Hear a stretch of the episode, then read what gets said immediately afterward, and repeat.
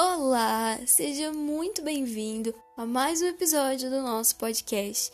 Eu espero que você esteja muito bem e eu já profetizo sobre a sua vida um mês de julho abençoado. Que as bênçãos do Senhor estejam sobre você nesse mês. Amém?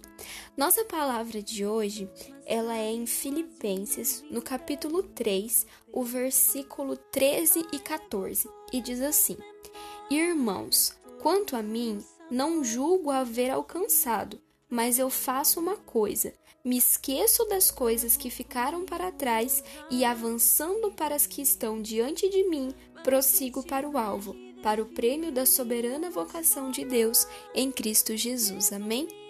Nessa passagem, Paulo ele está falando na carta aos Filipenses que ele não conseguiu alcançar a perfeição como Cristo. E nós não conseguimos porque somos humanos, porque somos falhos.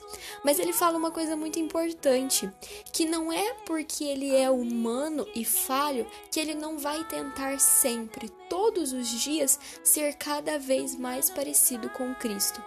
E por isso ele fala que ele se esquece das coisas que ficaram para trás e ele prossegue sempre avançando para o alvo, sempre para aquilo que Deus projetou para ele lá na frente. Eu quero que você pense sobre isso neste dia. Será que eu não tenho pensado demais nas coisas que ficaram para trás e me esquecendo de avançar todos os dias, de olhar sempre para frente para o que Deus tem para mim e não para o que já passou? Será que eu não tenho me prendido às coisas que ficaram para trás e tenho esquecido de viver o presente? De viver o que o futuro espera, que Deus tem para mim no futuro que você reflita sobre essa passagem neste dia.